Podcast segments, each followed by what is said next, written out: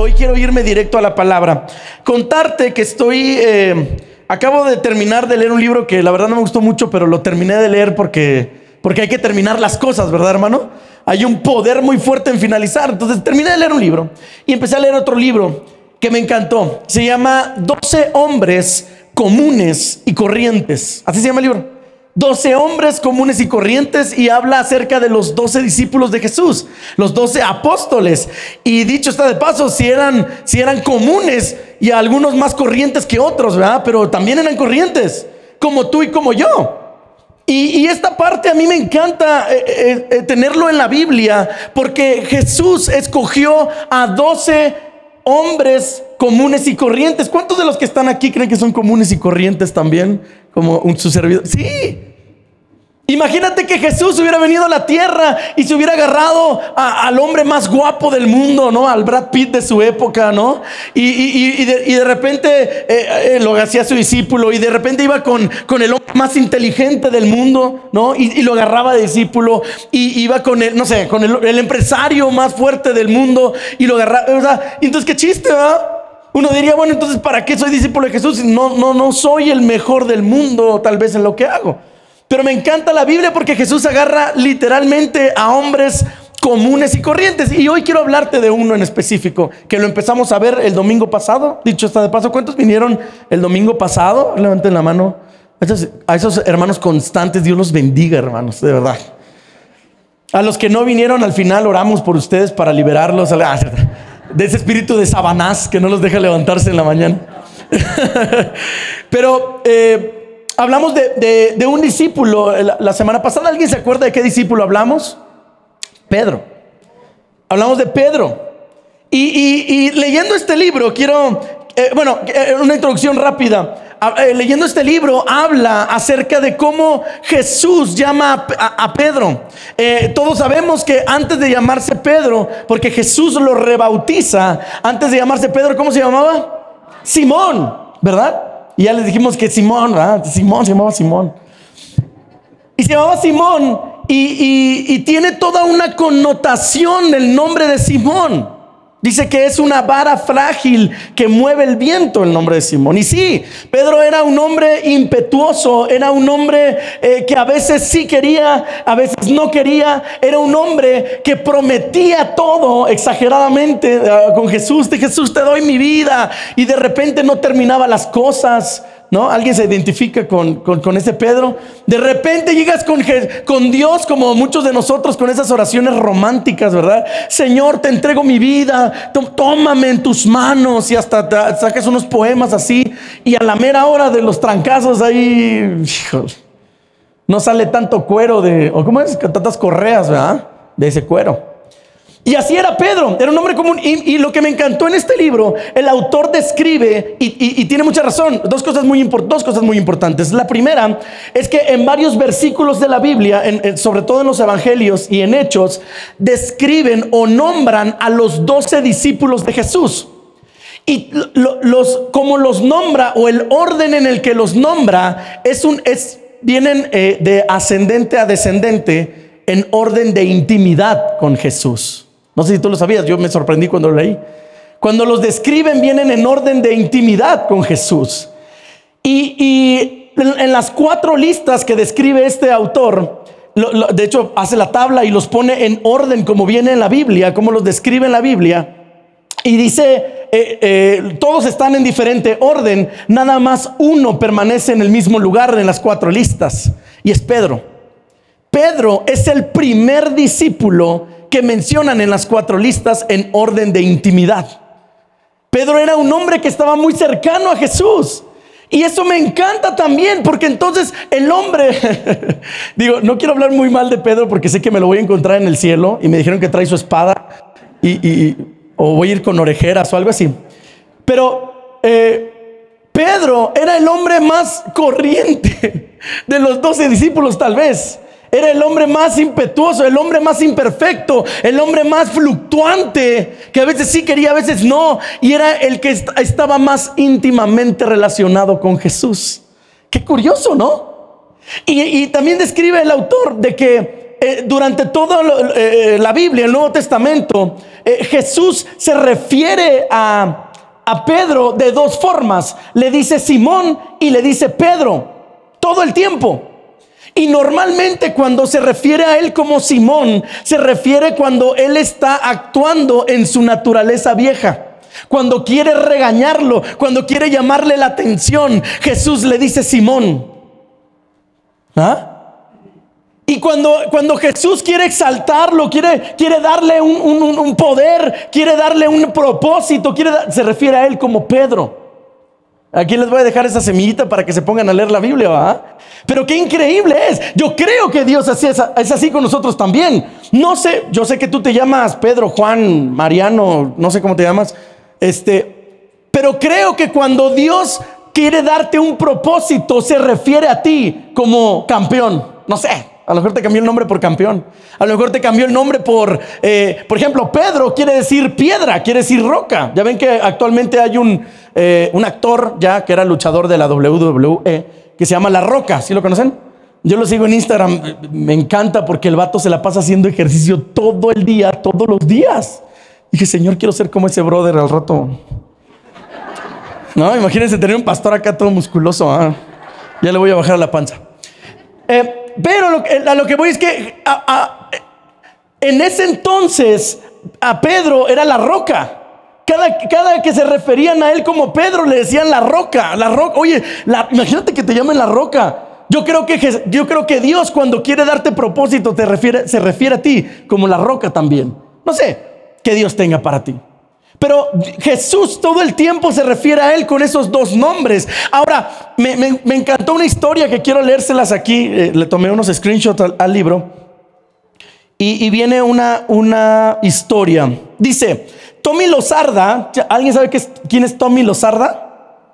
Ex entrenador de Los Ángeles Dodgers, cuenta la historia de un joven y delgado bateador que era nuevo en las ligas mayores de los Dodgers. El muchacho era tímido, pero tenía un brazo extraordinariamente fuerte y certero.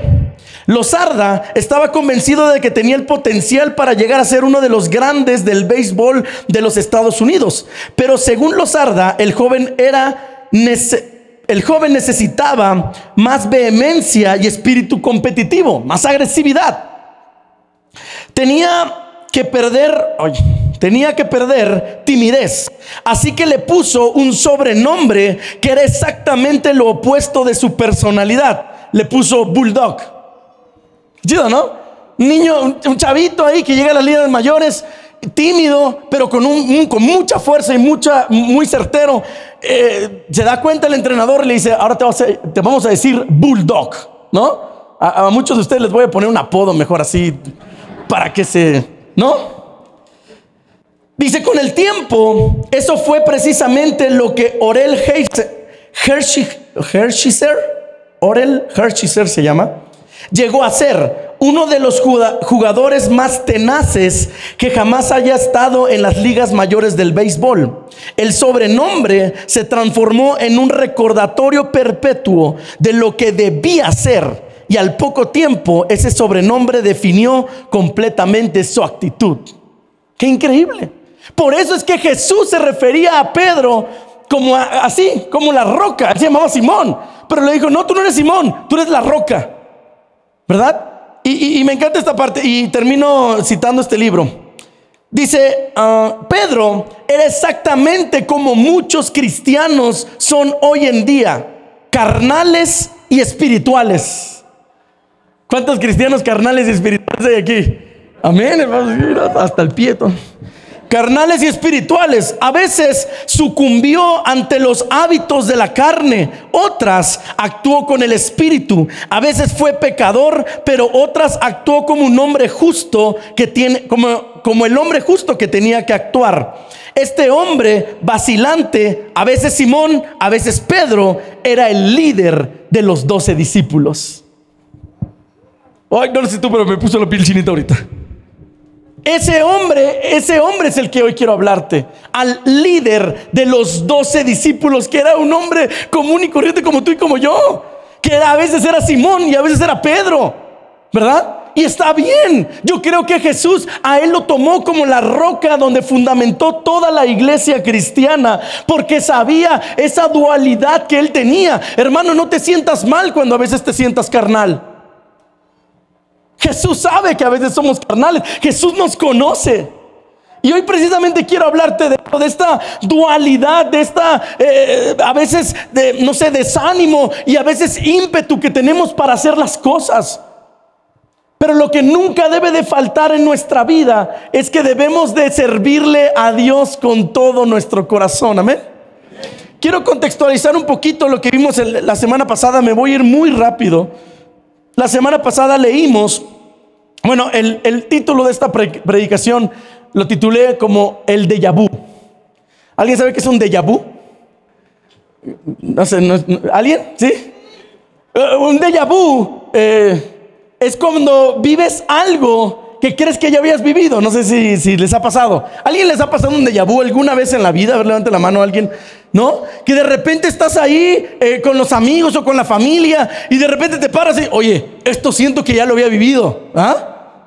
Ah Pedro y los discípulos pasaron un déjà vu, que ahorita lo vamos a ver. Y quiero que contextualicemos un poquito lo que vimos la semana pasada eh, en Lucas 5 del 1 al 10. Lo voy a leer muy veloz porque lo leímos la semana pasada. Lo voy a leer ahora en traducción lenguaje actual. La semana pasada lo leímos en, en Reina Valera y bueno, continuamos. Dice, una vez Jesús estaba a la orilla del lago de Galilea y la gente se amontonó alrededor de él para escuchar el mensaje de Dios. Jesús vio dos barcas en la playa. Estaban vacías porque los pescadores estaban lavando sus redes. Una de esas barcas era de quién?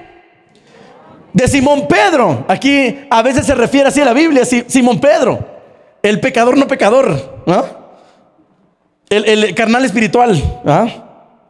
Eh, Simón Pedro. Jesús subió a ella y le pidió a Pedro que la alejara un poco de la orilla. Luego se sentó en la barca y desde allí comenzó a enseñar a la gente. Cuando Jesús terminó de enseñarles, le dijo, ¿a quién?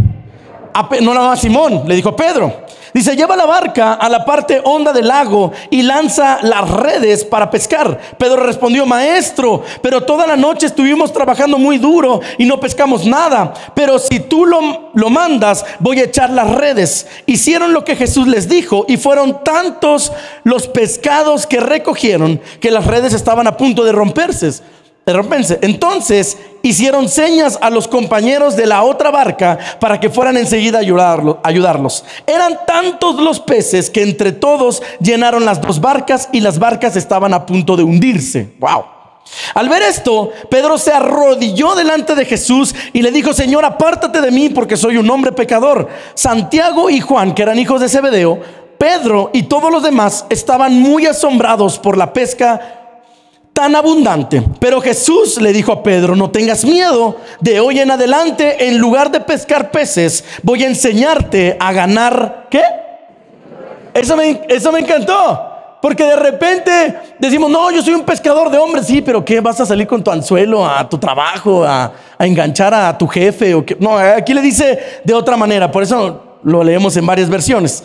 Dice, no tengas miedo, de hoy en adelante te en lugar de pescar peces, voy a enseñarte a ganar seguidores para mí. ¿Para qué estamos en esta tierra, hermano? Para ganar seguidores para Jesús. ¿No? Qué bonito suena eso, ¿no? Sigue diciendo, eh, los pescadores llevaron las barcas a la orilla, dejaron todo lo que llevaran, llevaban, ¿y qué? Y se fueron con Jesús. Esta es la primera vez, de hecho el título de esta, de esta parte se llama la pesca milagrosa. En esta parte sucede un milagro. Pedro estuvo toda la noche, toda la madrugada, tratando de pescar un pez y no pescó absolutamente nada. Y de repente llega Jesús a su vida, lo vimos hace ocho días, hace un proceso que lo vimos hace ocho días. ¿Se acuerdan? La barca del servicio, la barca de, del milagro ¿ah? y la barca de la bendición. Muy bien, hermano. Dice un fuerte aplauso, por favor. Eh. Qué buena memoria, ni yo me acordaba, fíjate. Muy bien. Pasa todo ese proceso y entonces eh, la vida de Pedro cambia, hermano. Yo quiero decirte que a partir de ese día su vida no volvió a ser la misma como tal vez tú cuando llegaste aquí a Río Las Américas. Llegaste a este lugar y tal vez tenías una vida de despapalle y hoy Dios te cambió la vida, amén. Y Pedro, le, Jesús le cambió la vida a Pedro. Después de eso pasaron muchos, bueno, aproximadamente eh, tres años que fue el ministerio de Jesús, un poquito más, un poquito menos. Y, Pedro fue transformado totalmente, aprendió mucho de Jesús. Ese Pedro se convirtió de ser un simple y corriente pescador, se convirtió en alguien que oraba por las personas, que sanaba personas. ¿Sí?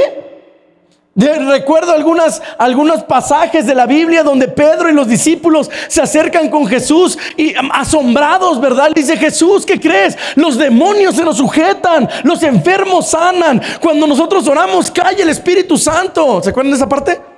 Y Jesús les dice algo bien padre. Les dice, mira, qué padre. Pero no se sorprendan por eso. Mejor sorpréndase de que su nombre está escrito en el libro de la vida. Amén. Pero vamos, tú y yo fuimos llamados a todo eso, hermano. A sanar enfermos, a liberar endemoniados, a, orar por las personas, a traer palabras de libertad a los cautivos, a traer palabras de ánimo a los que están desanimados. Eso es lo que tú y yo venimos a hacer. Y Pedro fue transformado de ser un simple y llano pescador a alguien que transformó o que, estaba transformando junto con Jesús a toda una generación. ¿Estamos hasta ahí? Ahora hay un pero aquí. Di conmigo, pero. Pero dilo, pero. El problema es que después se nos muere el maestro. Todos sabemos la historia, este, eh, capturan a Jesús y lo crucifican y lo matan. Y ahora está, está Pedro, como lo leí hace rato, el líder de los doce discípulos. Están juntos en, eh, eh, en un lugar que ahorita lo vamos a leer. Están juntos en un lugar preguntándose ahora qué sigue. Y eso es lo que hoy quiero hablarte esta mañana. A lo mejor tú hoy estás aquí sentado y, tenías una, una, vida, eh, a lo mejor tienes 30 años de conocer a Dios, pero pasó algo en tu vida que de repente dijiste, bueno, ¿y ahora qué sigue?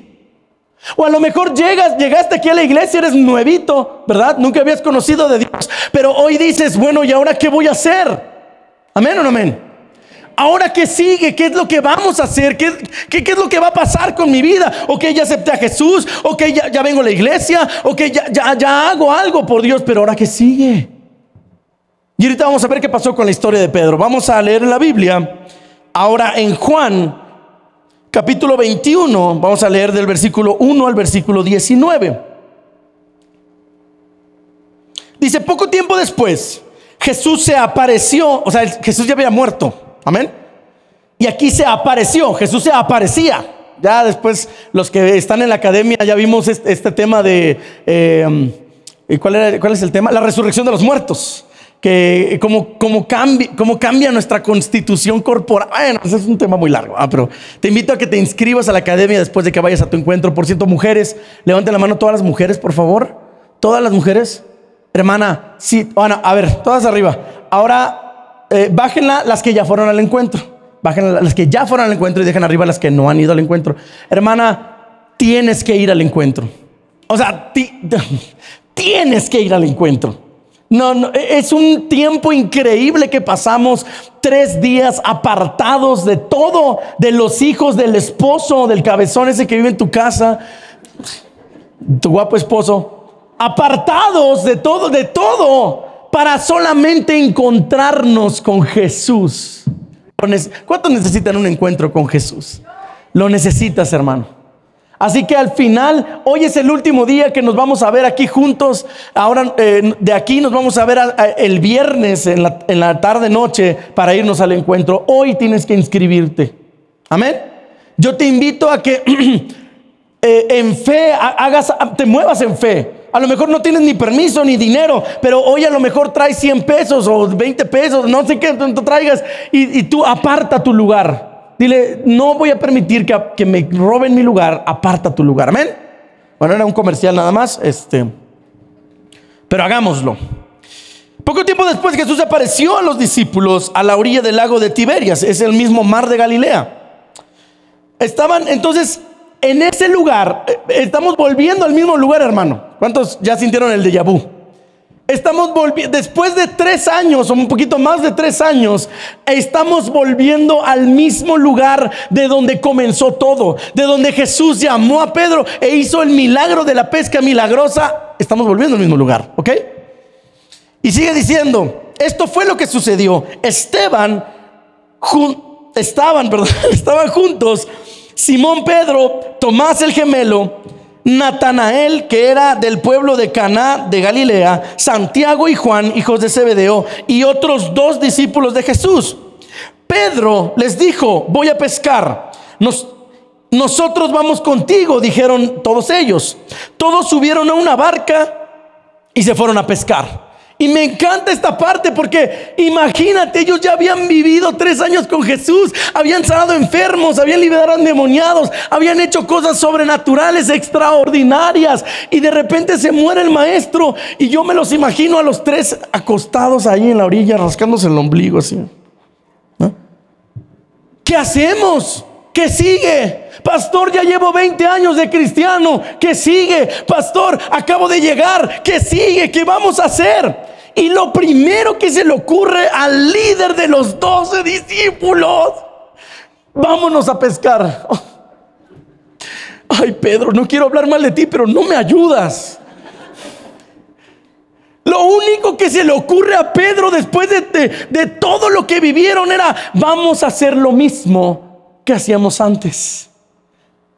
Y a lo mejor tú hoy estás aquí sentado, hermano, y te lo digo de todo corazón, a lo mejor hoy estás aquí sentado pero en las semanas he estado pensando en regresar a la vida que tenías antes.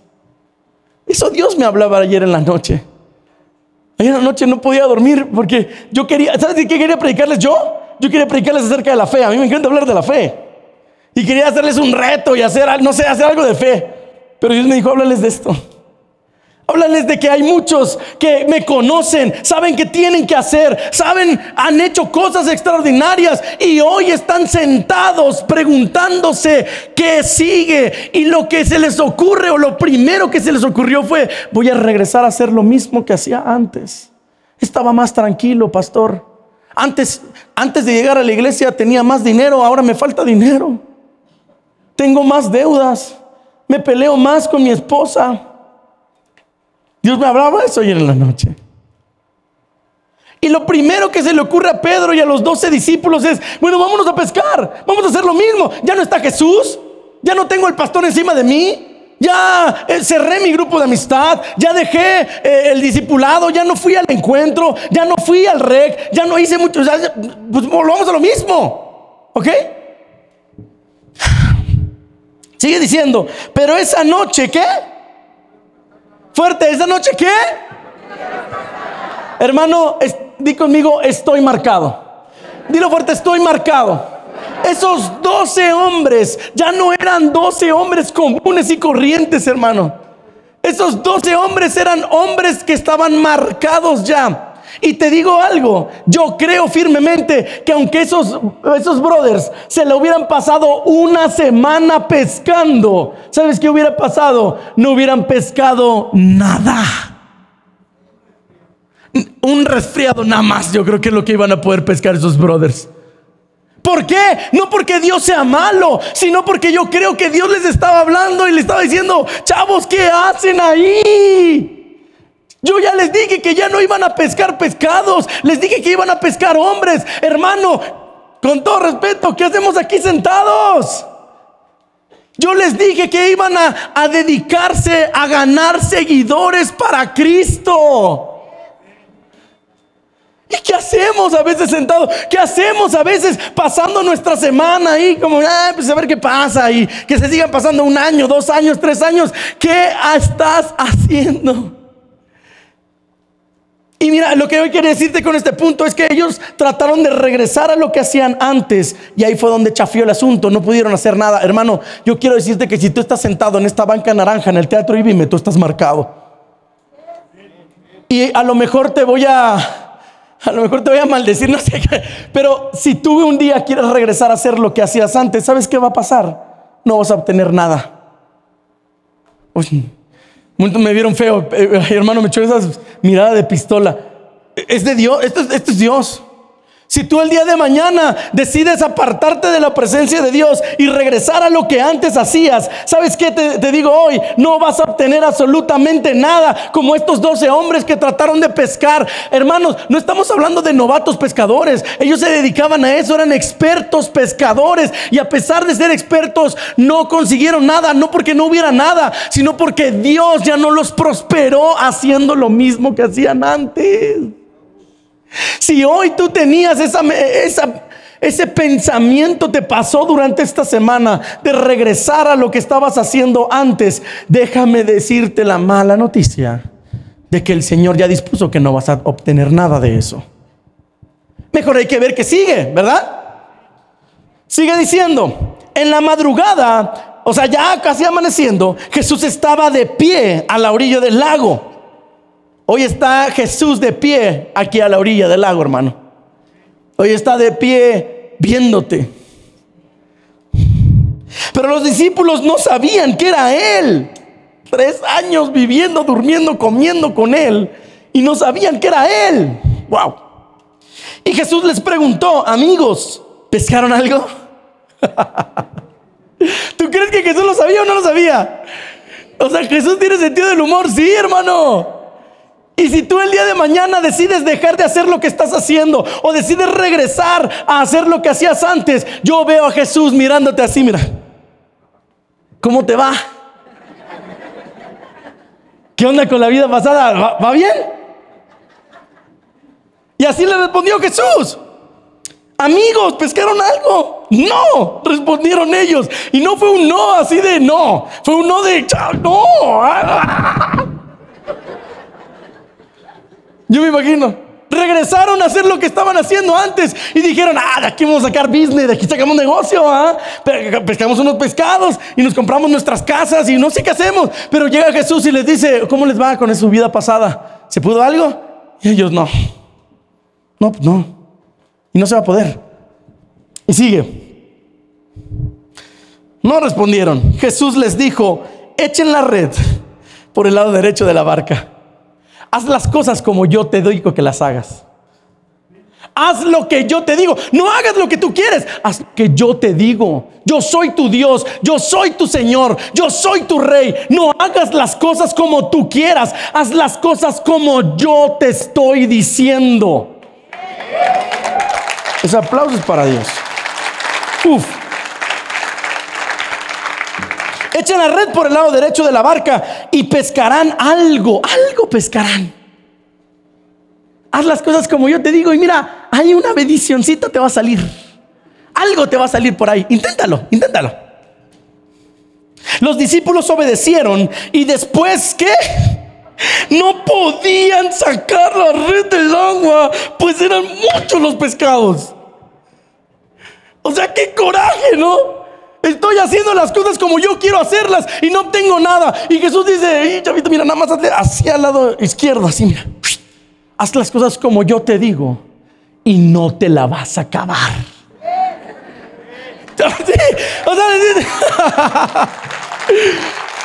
Haz las cosas como yo te digo, hermano. Y sácate el topper porque para llevar vas a tener.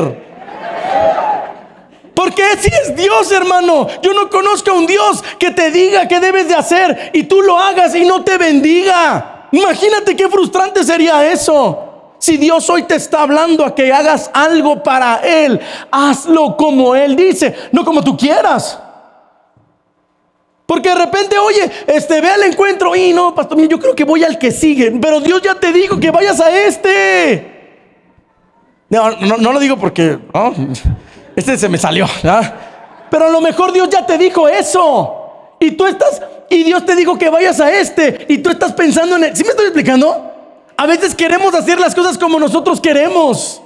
¿Ya, Andrés? ¿Ya se me acabó el tiempo?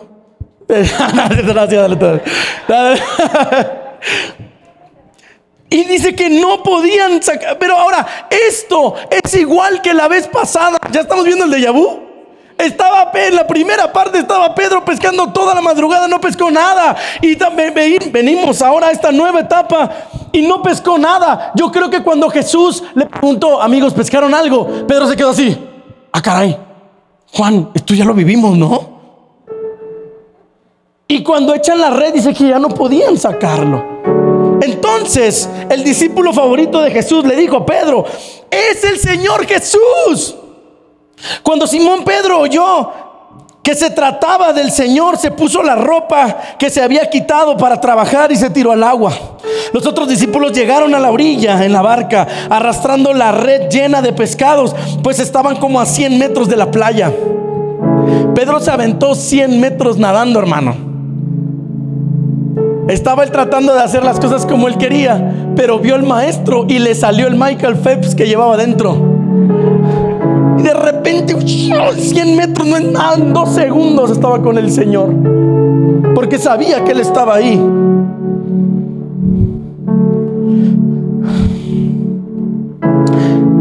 Cuando llegaron a tierra, a tierra firme, vieron una fogata con un pescado encima y pan. Y Jesús les dijo, traigan algunos de los pescados que acaban de sacar. Simón Pedro subió a la barca y arrastró la red hasta la playa. Estaba repleta, pues tenía, ¿cuántos? 153 pescados, no, 154, 153. Ese Juan era exacto. A pesar de tantos pescados, la red no se rompió. Y Jesús le dijo, vengan a desayunar. Ninguno de los discípulos se atrevían a preguntarle quién era. Bien sabían que era el Señor Jesús. Tú bien sabes que el Señor te está hablando. Tú hoy a lo mejor no me vas a preguntar, oye, este pastor, ¿será que tengo que hacer esto? Tú no me vas a venir a preguntar eso porque tú sabes que es el Señor que te lo está diciendo. Tú no vas a preguntar, Señor, ¿eres tú? Pues no, ni modo que fuera el diablo. Tú sabes que es el Señor el que te está... No yo, hermano. Yo hoy nada más fungo como un comunicador nada más ahí, ya. Pero quien te está hablando es el Señor y tú sabes que es el Señor. Y los discípulos lo sabían. Jesús se acercó, tomó el pan y se lo dio a ellos y también les dio el pescado. Esa era la tercera vez que Jesús se aparecía a sus discípulos después de haber resucitado. Era la tercera y todavía no lo reconocían. Cuando terminaron de desayunar, Jesús le preguntó a Pedro, Simón, Simón, no le preguntó Pedro, le dijo, oye tú, el que estabas pescando. Oye tú, el que regresaste a hacer lo que estabas haciendo. Oye tú, el que, el que estabas haciendo las cosas como tú quieres. Oye tú, Simón. Le dijo, oye tú, Simón. Ah, ¿Dónde queda? Vengan a desayunar, esa era la tercera vez. Sí, señor. Sí, señor. Ah, ah, Simón, hijo de Juan, ¿me amas más que estos? O sea, los discípulos, ¿verdad? Y él le respondió, sí Señor, tú sabes que te quiero. Jesús le dijo, entonces cuida de mis seguidores, pues son como corderos. Jesús volvió a preguntarle, Simón, hijo de Juan, ¿me amas? Pedro le contestó, sí Señor, tú sabes que te quiero. Jesús le dijo, entonces cuida de mis seguidores, pues son como ovejas. Por tercera vez Jesús le dijo a Simón, hijo de Juan, ¿me quieres? Pedro se puso muy triste de que tres veces le había preguntado si lo quería. Dicho está de paso, ¿cuántas veces Jesús ya lo habían, digo, Pedro lo había negado? ¿Tú crees que Jesús no lo escuchó? Jesús lo escuchó. Lo escuchó que lo negó tres veces. Y después tres veces le pregunta, ¿me amas? Casi casi le dijo, mira, la regla matemática, tres menos tres, mira, quedamos en las tú y yo me negaste tres veces, yo te pregunto tres veces, pues sí, y quedamos tablas, no pasa nada.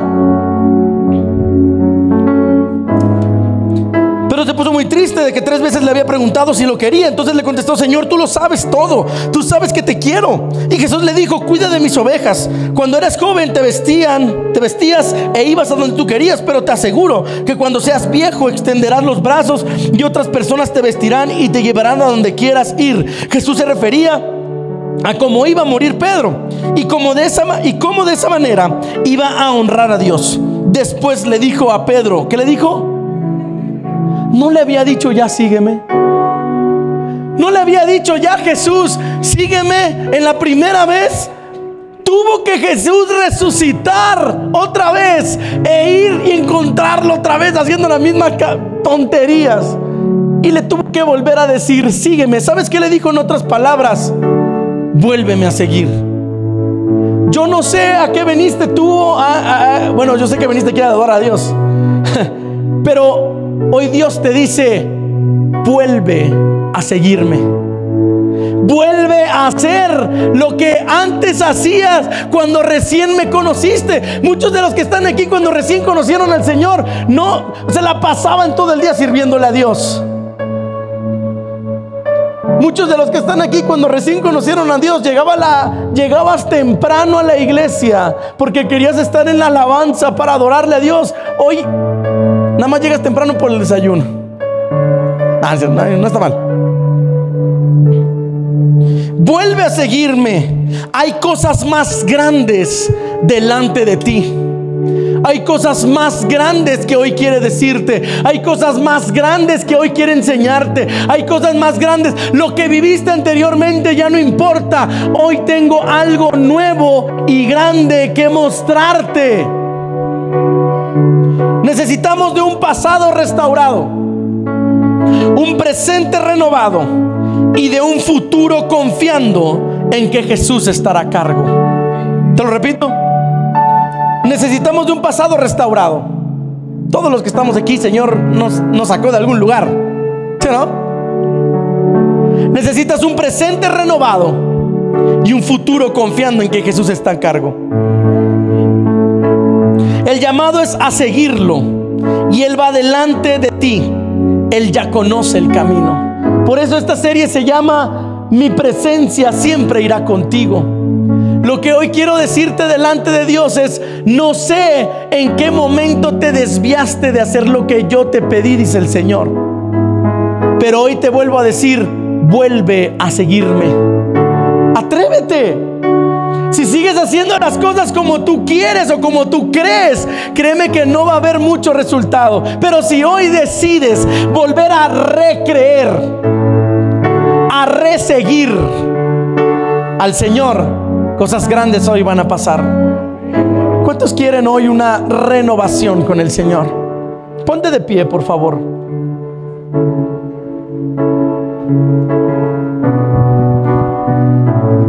Me encanta decir esto, hermano. Esta oración no es conmigo, no es para mí. Esta oración no es para tu papá que está ahí al lado de ti o para tu esposa, no. Esta oración es para el Señor. Hoy vamos a orar. No, no hay, dicen por ahí que no hay peor ciego que el que no quiere ver. Amén. Yo no sé tú cómo has llevado tu vida. No sé cómo has tratado de hacer las cosas. A lo mejor eh, te fuiste un tiempo, regresaste, pero hoy tienes miedos. Hoy déjame decirte que Dios te dice, tira la red del lado derecho y vas a ver. Vuelve a hacer lo que yo te dije que, que hicieras cuando recién llegaste. Hoy comienza a servirme, dice el Señor. Y cosas grandes van a pasar. ¿Oramos? Pero esta oración es tú con Dios. Yo no sé si tú, eh, sigues pescando. Yo no sé si regresaste a pescar. No sé si pensaste en esta semana regresar a pescar. Pero déjame decirte que hoy te dice, yo estoy aquí otra vez contigo. Cierra tus ojos, por favor. Señor, gracias por tu palabra, Señor. Gracias, Señor, porque creo que, que hoy tú estás en este lugar. Creo, Señor, que así como a los doce discípulos, Dios, hoy, hoy tú estás parado ahí a 100 metros de nosotros, Señor. Viéndonos, viendo cómo estamos reaccionando, viendo qué, qué decisiones estamos tomando en nuestra vida. Estás ahí parado a 100 metros viendo qué vamos a hacer, esperando qué vamos a hacer. Pero también te puedo ver a ti, Señor, hoy, hablándonos, diciéndonos, tienes que volver a creer. Tienes que volver a apasionarte. Tienes que volver a, a, intensarte sobre mí, sobre mi palabra, sobre lo que yo tengo para ti, dice el Señor. No tengas miedo. Los discípulos tal vez en ese momento tenían miedo de seguir haciendo lo que Jesús les enseñó. Pero hoy Jesús te dice, no tengas miedo. Yo estoy aquí. Tal vez no me ves. Tal vez las tormentas están muy fuertes. Tal vez los problemas que hoy tienes, dice el Señor, son muy grandes. Pero yo estoy ahí. Tal vez no me ves, pero yo estoy obrando. Tal vez no me ves, pero yo nunca te voy a abandonar, dice el Señor. Vuelve a confiar, vuelve a creer. Mi presencia Hoy vas a tomar el compromiso. contigo, dice el Señor. Y habla ahí con el Señor. Dile, Señor, hoy quiero entregar mi vida a ti. Dile algo ahí al Señor. El Señor hoy te está escuchando. Tal vez de- me enfrié, tal vez dejé de hacer cosas, tal vez abandoné cosas, pero hoy quiero decirte, Señor, que quiero volver a la barca contigo, Señor. Quiero volver a servirte, quiero volver a amarte, quiero volver a, esos momentos de palabra contigo, de adoración. Gracias Espíritu Santo. Creo que tú estás en este lugar.